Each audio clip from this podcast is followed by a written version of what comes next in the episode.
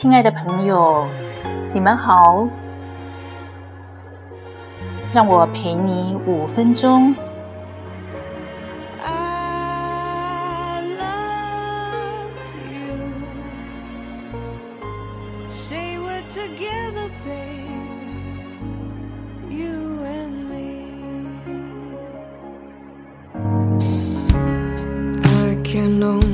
give my life show you all I am in the breath I breathe.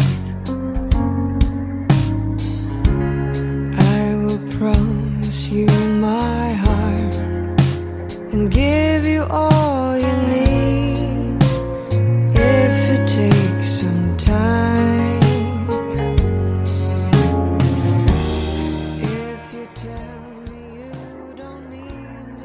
天打电话回台湾，弟弟苦笑着告诉我：“妈正睡午觉，还打鼾呢，让他多睡一会儿。”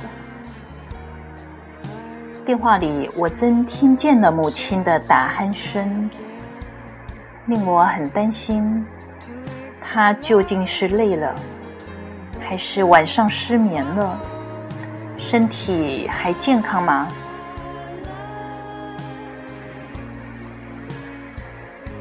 我想起了多佳，想到了自己，再想到我大部分的职业女性朋友，我发表了一篇原创文章，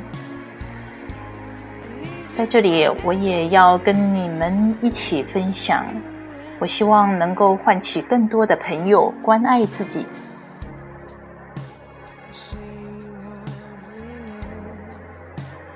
我母亲将近八十高龄，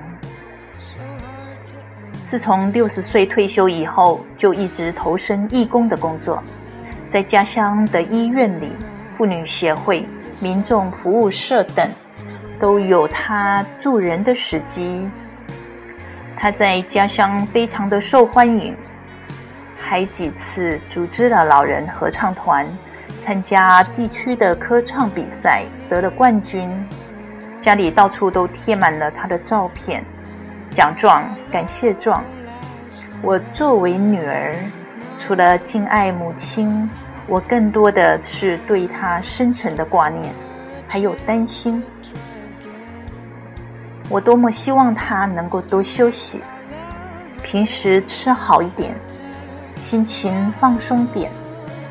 老人家要减少体力的消耗。少为他人担忧，他应该减少外出活动，甚至于要由我弟弟来陪他，我才会放心。事实上，这么多年来，我心里一直有一个阴影，不容易消除。我的父亲非常优秀。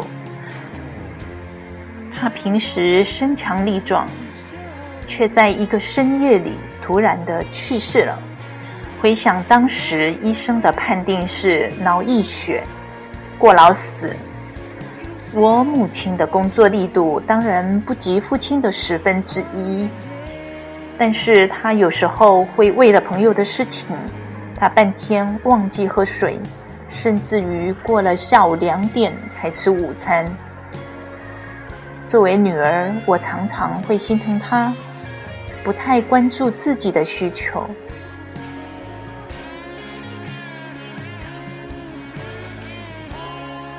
也许成长过程中，我受到父母亲的潜移默化，我曾经很大胆的期望自己要内外兼备，而且要集众多优点于一身。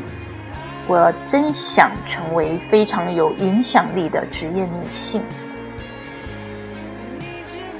我也曾以相同的目标来告诉我的孩子：“妈妈期望你们将来长大要成为一个有影响力的人，即便你们卖包子，也要卖当地最好吃的包子。”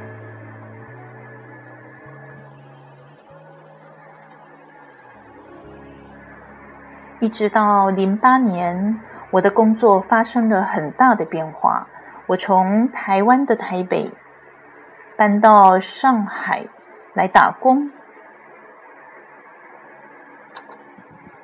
当时我的内心有很大的转折，这个过程我在这里就不多说。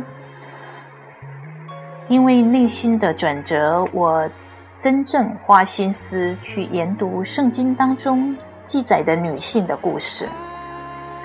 我发现故事里确实有一位内外兼备的女子，她叫大比大，译成希腊文的名字叫多加。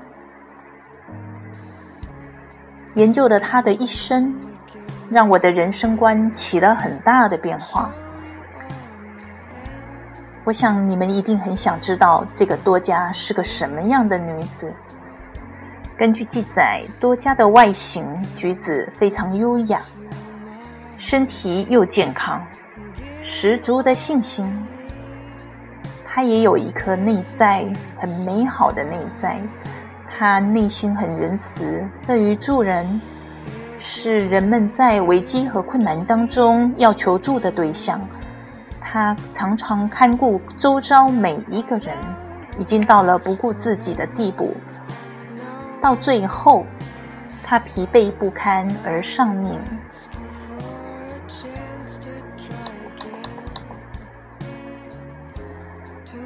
我们好像是永不疲倦的职业女性，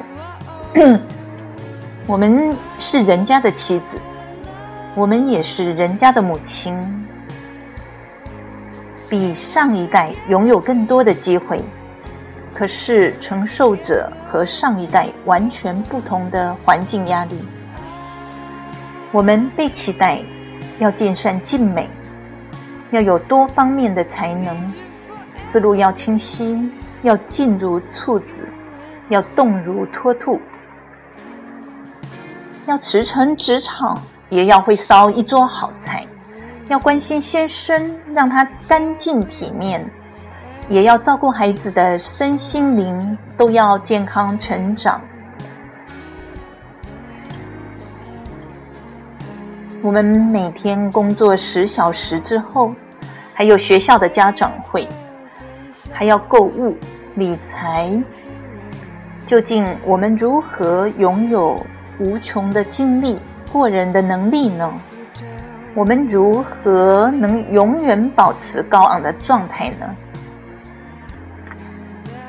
一起来重新审视一下，要妥善经营我们自己的生活，绝对拒绝像多加一样去伤害到自己。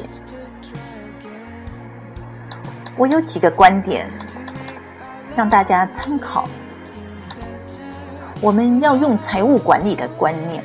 来审视生活当中存款和提取是不是平衡，要注意时间、资源、精力、健康，不要让支出超过了收入，产生的次子那就不好了。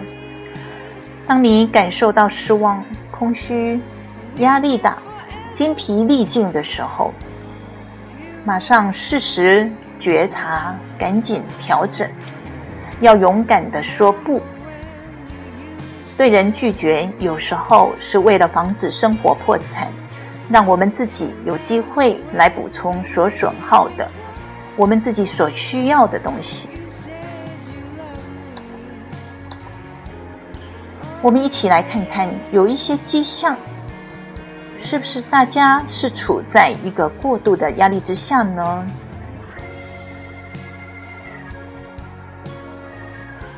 是不是原本我们可以轻易解决的事情，却突然变得反应过度了？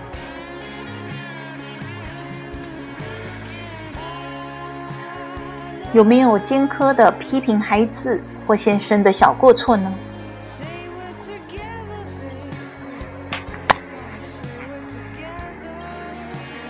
有没有失去了想把事情做好的动机呢？是否时常感到焦虑和挫折呢？你失去温柔了吗？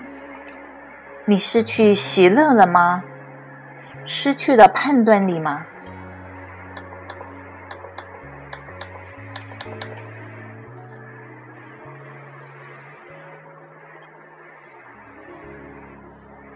这些现象都是要提醒我们好好的觉察自己。